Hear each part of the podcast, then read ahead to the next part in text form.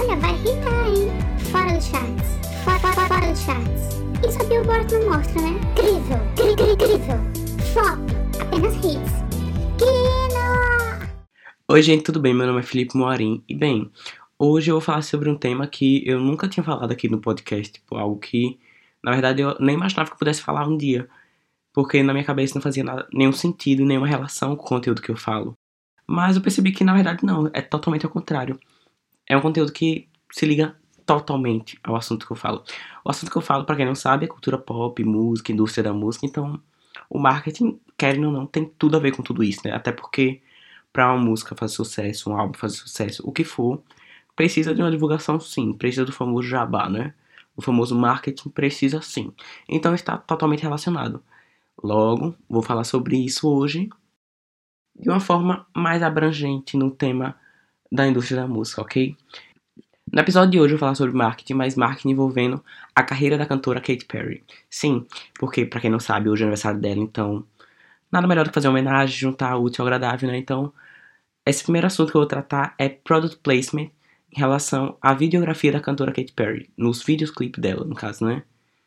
Eu vou analisar algumas inserções de produtos, marcas, em alguns clipes dela e vou tentar fazer uma explicação rápida sobre cada insert e também acho fazer uma análise, né, tipo, da importância desses dessa troca, né, de tipo em termos de patrocínio e publicidade nos clipes dela, não só dela, né, de várias pessoas, mas o foco é dela, tá? Peço perdão logo de início porque eu sou bem embolado, então posso ficar confuso em alguns momentos, mas eu acho que dá pra entender, né? Porque também, né, vamos com calma, a gente consegue entender tudo.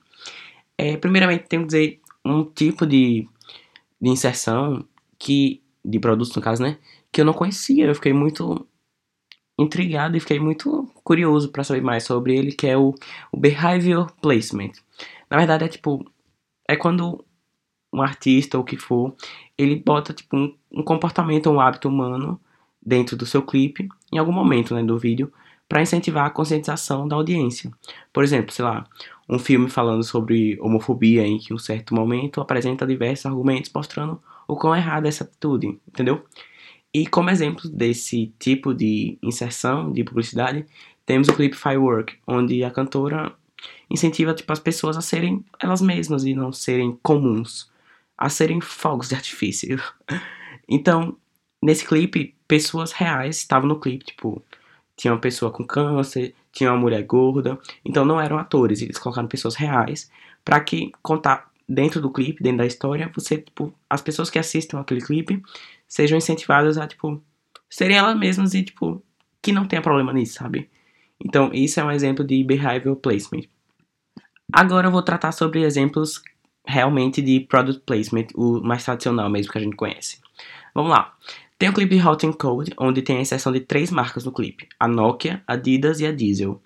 É a Nokia é o que fica mais nítido, que é quando a cantora aparece na tela do celular da Nokia, mostrando a marca, óbvio, sempre a marca estava muito em destaque.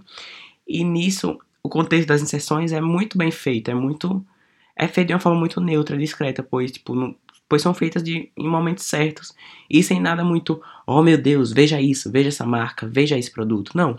Ela tava lá, tipo, cantando, dançando e dentro do contexto, ela tira o celular do bolso e tipo, se encaixa perfeitamente, sabe? Então, é algo que é muito bem feito, muito bem calculado, não é algo que é, tipo, jogado de qualquer forma, sabe?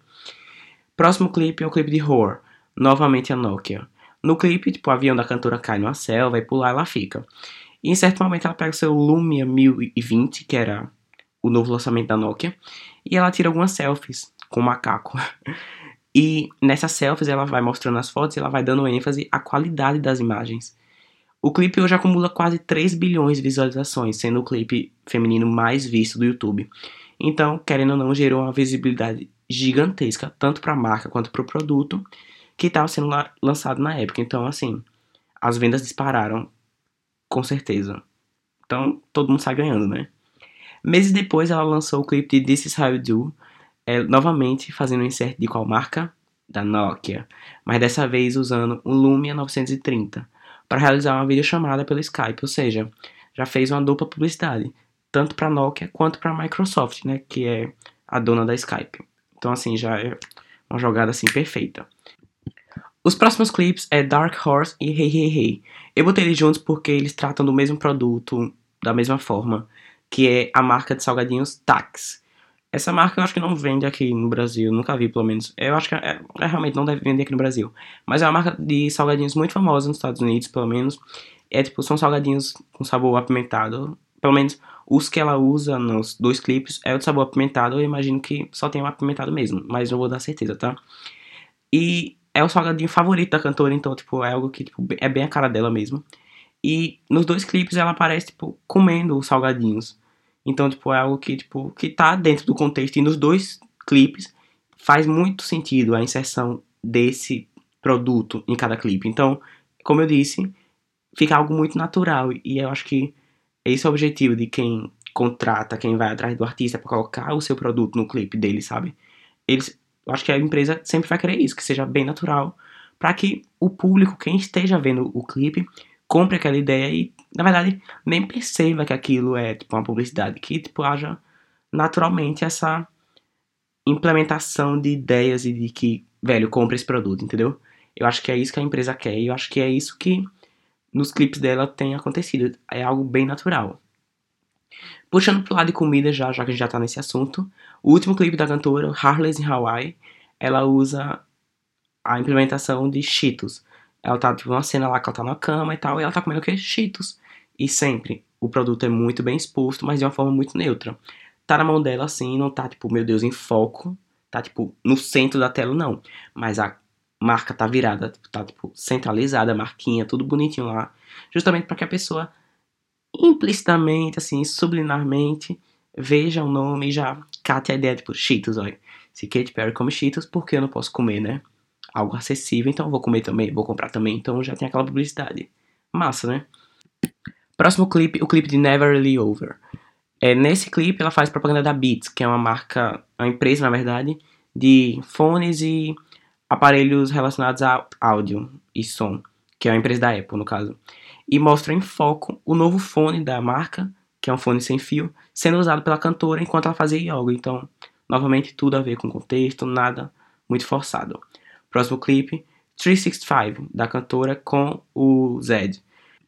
Nesse clipe aparece dois inserts da Absolute Vodka, enquanto o Zed faz um drink, e faz também um insert do Jaguar, um carro né, muito famoso. Então já são aí duas marcas de uma vez só. Então, gente, foram poucos exemplos, mas só para ilustrar realmente a importância do product placement dentro da comunicação, dentro de tudo, sabe? Da indústria da música, principalmente, porque assim, venhamos, convenhamos, é uma via de mão dupla, sabe? Tanto a empresa que está contratando o artista ganha coisas com isso, quanto o artista, porque o artista ganha o patrocínio para fazer o clipe e a empresa ganha a visibilidade, sabe? Ganha o engajamento, ganha a publicidade de fato. Porque quem está assistindo o clipe vai ver aquele produto e vai se interessar ou não, mas a maioria vai se interessar. Então, mesmo que não se interesse de ir comprar ou de ir procurar sobre, vai estar tá com aquilo na mente já, sabe? Já vai estar tá inserido aquele nome, aquela marca, aquele produto. Então, querendo ou não, já são muitos benefícios. Então, assim, como eu disse, é uma via de mão dupla, todo mundo está ganhando. Além disso, casos como esse são bons para ilustrar a importância de um bom planejamento sobre essas inserções de publicidades em clipes, né?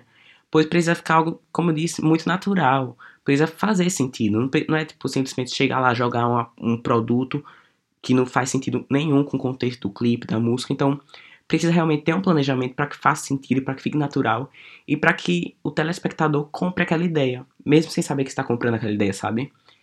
E é isso, basicamente é isso, porque como disse, são vários benefícios e para que esses benefícios ocorram, precisa que haja um planejamento, precisa que faça sentido mesmo, né? E é basicamente isso. O próximo assunto que eu vou tratar aqui é marketing na carreira da Katy Perry. Bem, ela é uma pessoa assim que pode ser chamada de marqueteira sim, porque ela gosta de uma estratégia, de uma jogada de marketing, e eu tenho como provar. Vou citar alguns exemplos aqui porque eu gosto de ilustrar, então vamos lá. Bem, é, hoje em dia para alguma música fazer sucesso, algum clipe fazer sucesso, precisa de divulgação. Isso é algo nítido, super comprovado. Precisa do famoso jabá, né? Então, desde o início de sua carreira, Katy Perry sempre inovou e fez grandes circos para anunciar e promover algum projeto dela, seja álbum, música, turnê, o que for. Sempre fez essas coisas gigantescas para chamar a atenção de todo mundo mesmo e para, de fato, divulgar os seus trabalhos. Como, por exemplo, nós temos o Caminhão Dourado para divulgar o seu terceiro álbum de estúdio, o Prism, em 2013. Ela colocou caminhões dourados gigantescos com o nome do álbum Prism e a data de lançamento para rodar pelos Estados Unidos todo. Então, sempre que alguém via um caminhão dourado, já lia Prism e a data já ficava tipo, o que é isso? Então, naquela data a pessoa já ia procurar o que era e tal. Até porque também tinha o nome dela escrito bem grande, né, Katy Perry, então a pessoa já ficava muito instigada a querer saber o que, do que se tratava aquilo. Então já é uma jogada bem legal de marketing. Outro exemplo nós temos em 2017, quando ela ia lançar o primeiro single do seu quarto álbum de estúdio, Witness, até então ninguém sabia o nome, né? Que ela espalhou bolas globos de espelho, aqueles globos de espelho de discoteca, pelo mundo todo. No Brasil teve também no Rio de Janeiro, que você conectava um fone no globo de espelho e ouvia um pedaço da música nova dela. Então, assim, você já ficava instigada, tipo, meu Deus, quero ouvir a música toda. Então, tipo, já é uma jogada de marketing massa, que tem um resultado muito bom e é algo inédito, né? Tipo, algo assim, diferente, que faz muito sucesso. E fez muito sucesso, foi muito incrível, foi muito chocante, eu lembro, na época.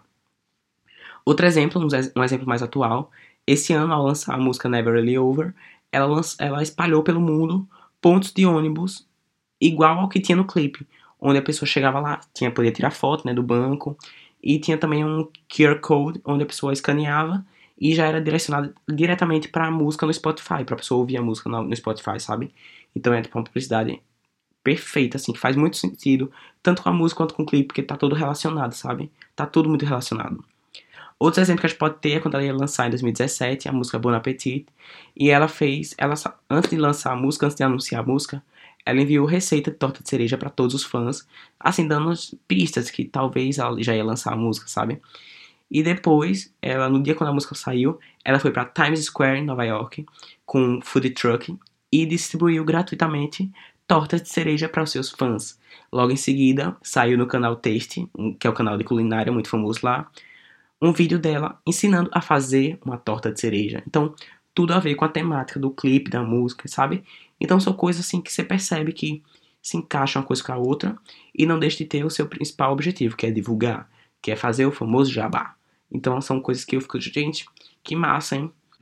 Outro exemplo que eu posso citar foi a Witness Worldwide, que foi em 2017 mesmo, quando ela lançou o álbum dela Witness, no mesmo dia quando ela lançou, ela abriu uma live no YouTube com uma mega produção no estilo Big Brother, com mais de 40 câmeras, onde ela ficou ao vivo por quase quatro dias, né?